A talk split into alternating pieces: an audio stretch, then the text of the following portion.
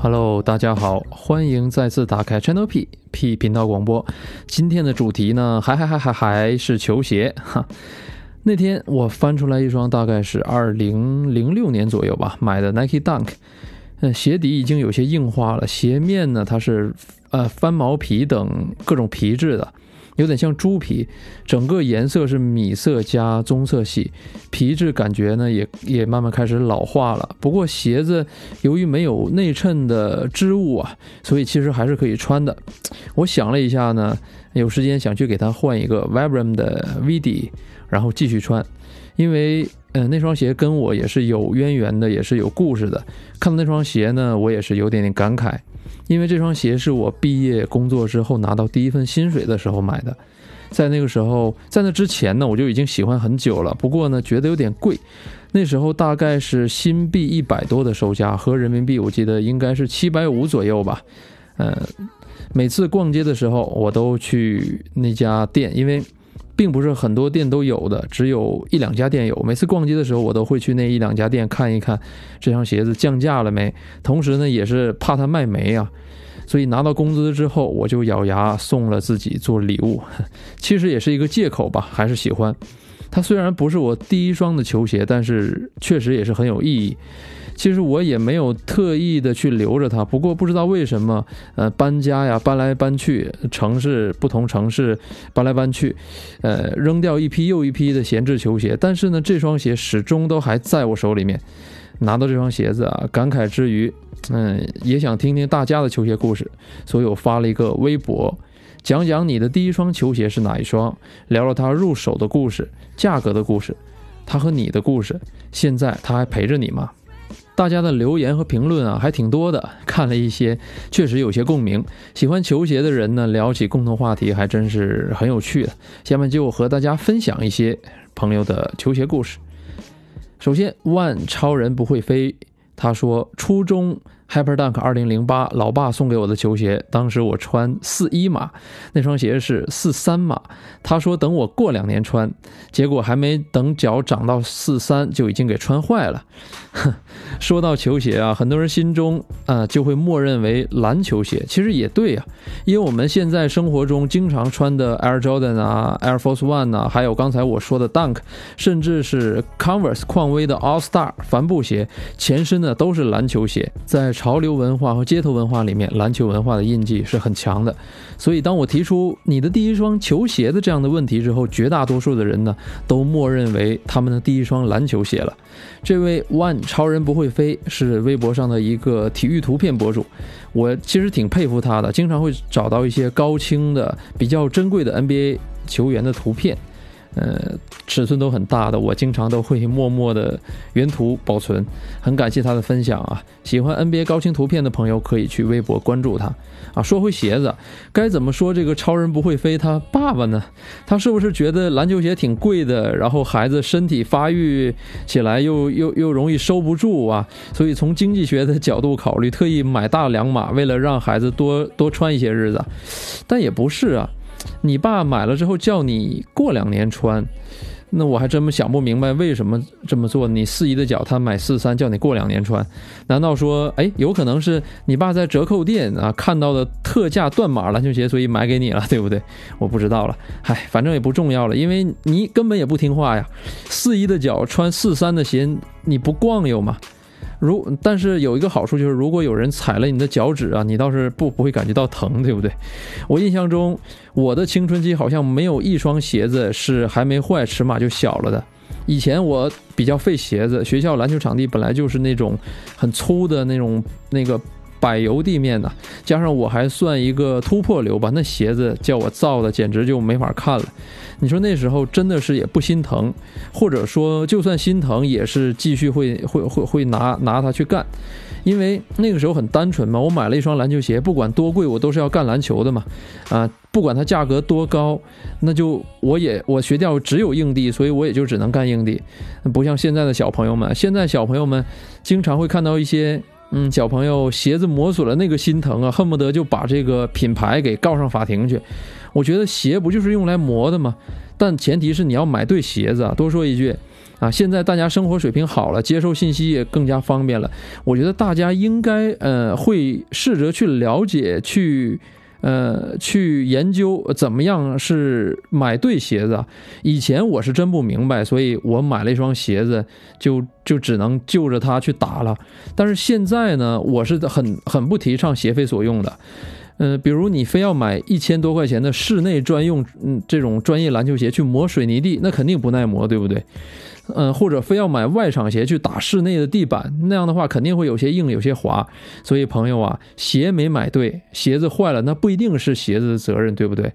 当然了，很多人是不知道自己买错了鞋，嗯，不是故意去买错鞋的。所以这就是球鞋媒体的责任和义务了。你有义务呢，去告诉消费者，告诉球鞋爱好者们，什么样的鞋子适合什么样的场地，而不是一味的挑口水。你又不是为了搅浑水存在的，对不对啊？讲的多了。I am Henry，他说第一双耐克品牌的篮球鞋，二零一一年高中进入了校队（括号衡水中学），要去打耐高，激动不已，去了石家庄先天下。最终买了一双 Hyperdunk 二零一二零一一，但从来没有见过别人穿我那个配色，也仅仅在网络上找了很久才找到这个配色的图片。呃，配色为什么这么少人穿，至今感觉是个谜。啊，这是我心中最好的实战鞋。之后穿的鞋底，呃，变成平面了，在家珍藏起来了。哈，你看，学生就是很费鞋。哦哦对，哎呀，我刚反应过来啊，这个 Henry 是在炫耀自己进校队打耐高是吗？啊，我是没有这种能力啊，没有这个条件。他说自己买的鞋子配色很少人穿，其实前几年的网络资讯不像现在这么发达的时候啊，呃，不会像现在这样。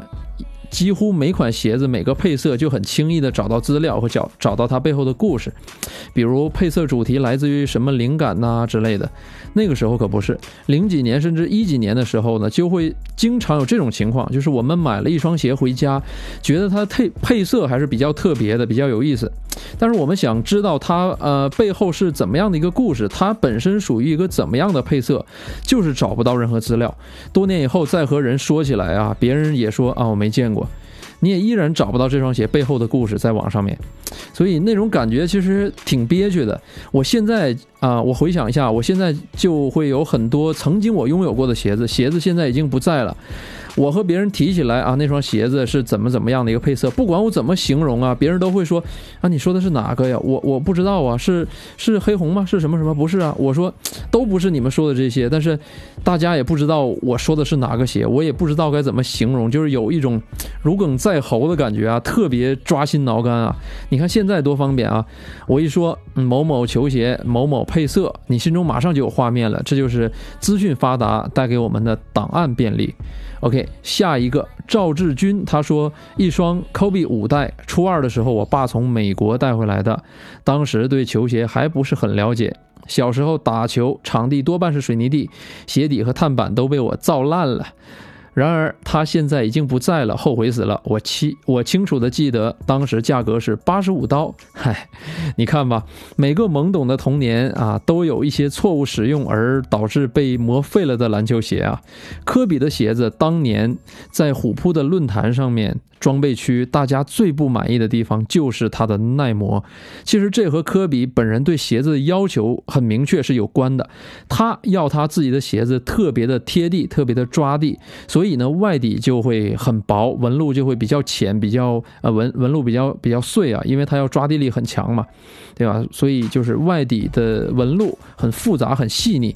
所以由于它的需求，导致它的球鞋寿命肯定是相对比较短的，特。别是如果在水泥地等外场地面，它根本就是科比鞋子的杀手了。所以八十五刀啊，就这么没了。你说你那时候如果不穿啊，留着，现在八十五刀就会翻好几倍了，对不对？开个玩笑啊，不能指望当时就当时初二的你啊，具备现在球鞋生意人一样的头脑。这个球鞋生意人，我是要加引号的啊。OK，原谅你了。嗯，说说那个时候科比的鞋子吧。其实那个时候科比的鞋子基本每一代出来都要挨打，特别是从四代开始，根据科比的要求啊，降低了鞋帮的高度。很多人就说这是篮球鞋吗？这不是训练鞋吗？这不是跑鞋吗？之后的五代和六代啊，鞋帮也都是很低的。网上那个时候真的是骂声一片，鞋帮低，鞋底的纹路浅。啊，不过其实吧，科比的低帮鞋子后跟 TPU 的环抱式加固的设计是很不错的。他把脚跟和足弓啊附近呢基本都锁定了，所以实际上其实并不容易，并不是很容易崴脚的。穿过的人就知道，这就是设计师的功力啊。其实作为一个球鞋设计师，他们不仅不仅仅是画个图而已，而是要考虑很多，比如人体工程学之类的因素啊。也正是从科比四代开始，呃，大家心中的高帮鞋保护好低帮鞋脚踝风险呃高的这样的公式啊被打破了。科比的鞋子呢低帮又保证灵活，同时呃根本没有牺牲太多保护性啊，确实是好的设计。嗯，被在人心中的这个固有的思维被被颠覆了。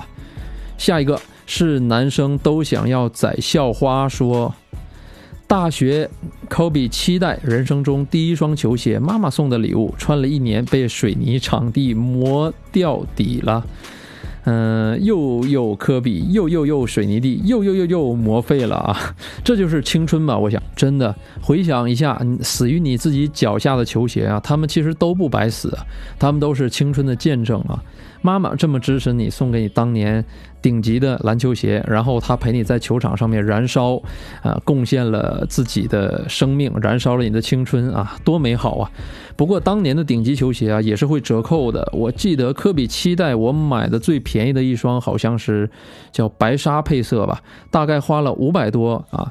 科比七代刚发布的时候，主打双系统，两个内靴分别对应低帮灵活的外线球员和更适合内线球员的呃高帮内靴，但是那个是那。那那个高帮设计啊，有点软，而且就是它它有点影响灵活，而且并没有很很提高保护性，所以那个高帮的内靴系统并不是很受欢迎。我看那时候虎扑有人拆了这个高帮的内靴出来啊，单独去卖的，他们很少会穿的，所以之后的配色基本上都是低帮单系统了，摒弃了那个高帮。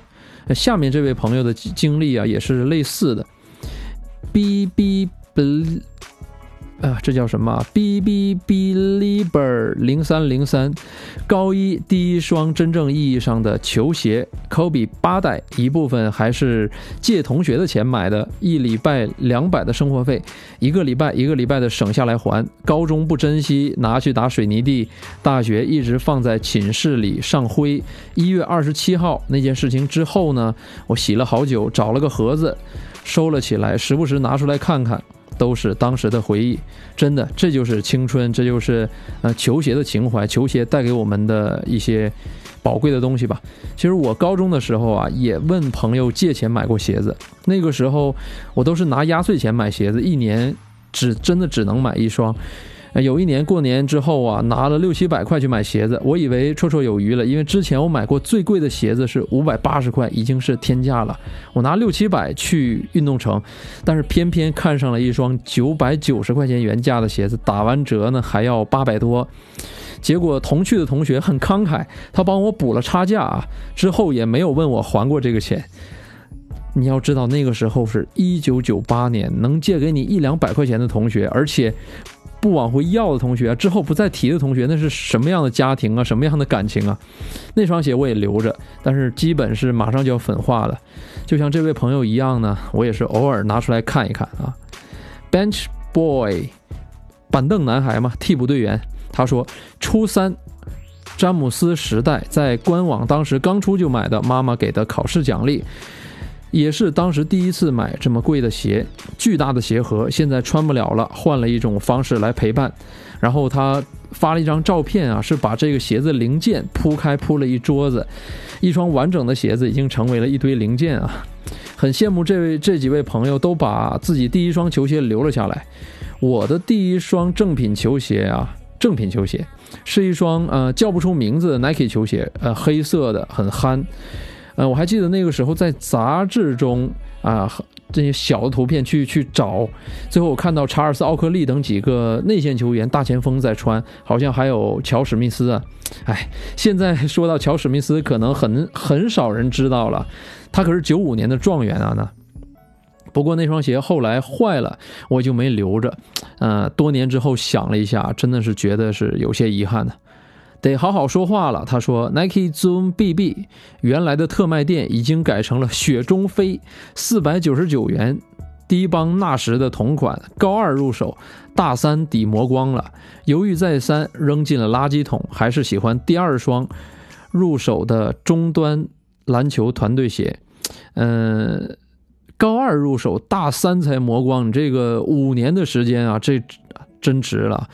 但是，嗯，你也不错呀。你比起我不明不白都忘了我穿废的鞋子都哪儿去了，你还能这么清晰记着当初是犹豫再三，然后扔扔到垃圾桶里面。那我我觉得你比我更遗憾呢。你应该蛮后悔丢掉你的第一双篮球鞋吧，对不对？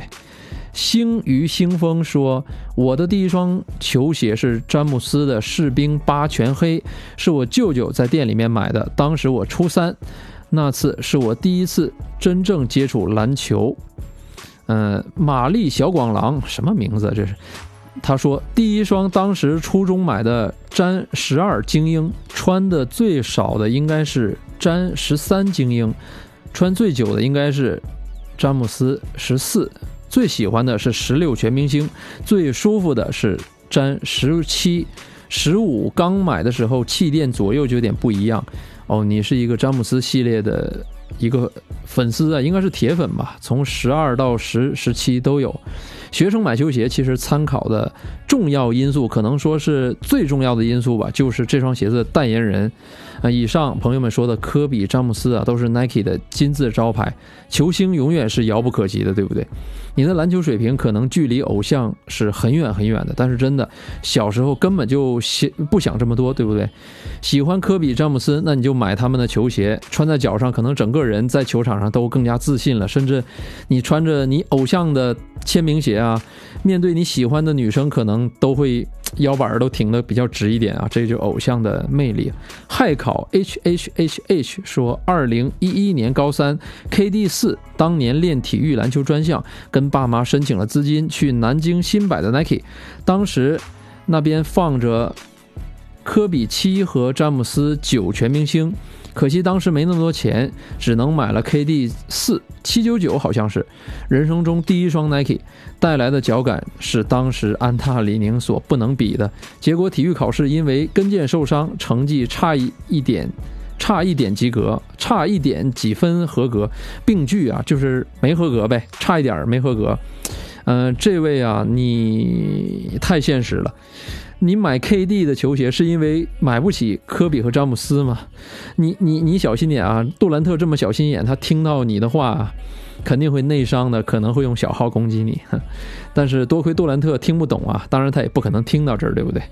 杜兰特呢，刚出签名鞋那会儿，确实定位只是。中低端甚至只是低端的性价比这个定位，他的球场号召力在当时的确也不是和科比和詹姆斯一个档次的。后来随着他越打越好，他的篮球鞋定位呢也越来越高，到现在他的 KD 系列基本是 Nike 定价仅次于詹姆斯的球星签名系列了，性能和配置也比当初高了不知道多少倍啊！永志 Yes 说，第一双 Nike 球鞋是欧文三，打了整整一个高中，那么厚的鞋底磨穿了。嗯，其实随着 KD 的球鞋定位的上升，欧文慢慢补上 KD 的位置，到现在欧文的球鞋可能已经成为野球场上穿着的人最多的 Nike 篮球鞋之一了啊。嗯，在在这条微博下面评论也有好多人说第一双篮球鞋是欧文系列。大熊 Be Yourself 说，高三暑假的时候去茶园端盘子，一个月挣了一千四，拿六百块买了一双 Adidas。罗斯二代是我的第一双正版篮球鞋，从那个暑假一直穿到了大二，鞋底都磨平了，还舍不得扔。哎，这个正版篮球鞋啊，让我确实，嗯，我个人第一双篮球鞋啊，就不不管真假啊，第一双篮球鞋是我买了一双假货的大 Air，我清楚的记得啊，它的牛皮材质质感和质量都是非常非常好的，不过它没有气垫。鞋盒上面画着一头愤怒的公牛，然后牛的后背上披了一个皮蓬，皮蓬是横着的，整个跟这个牛身子是平行的。然后，呃，原图应该是皮蓬在上篮或者抢篮板之类的动作。皮蓬的一只手啊，在那个鞋盒上被劈在了牛角上啊，成了一个斗牛士，很有意思。嗯，有意思的是啊，多年以后，初中同学嗯回忆的时候啊，说都以为我当初穿的是正版的戴尔。你看咱的气质，假鞋穿在脚上都被人误以为是真鞋。直到现在呢，我还对戴尔有很深的感情。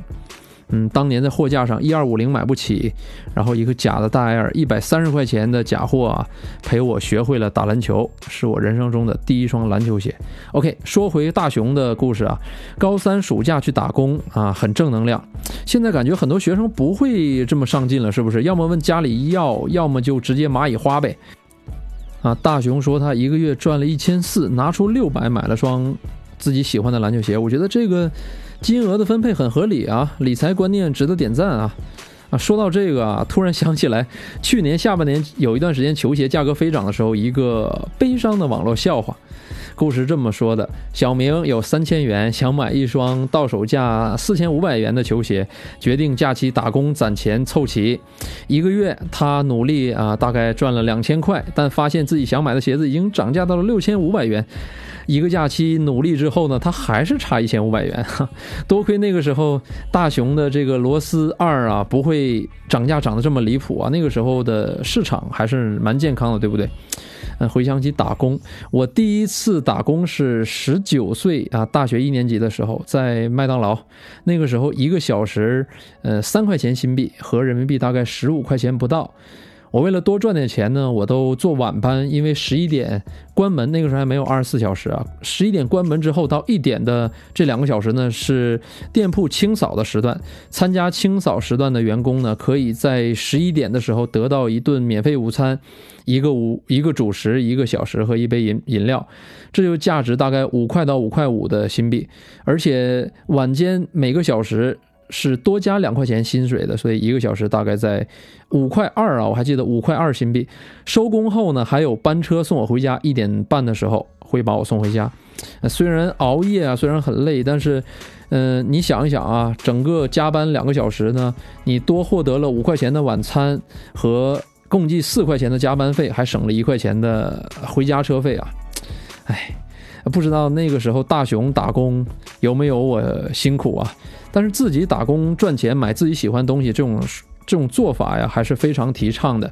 我大学时候，嗯，一直在打工，很有成就感，有强身健体呢，又有磨练意志的功效啊。唉，青春的回忆啊，有苦涩也有美好，而且这些苦涩和美好都是完全无法复制的。OK。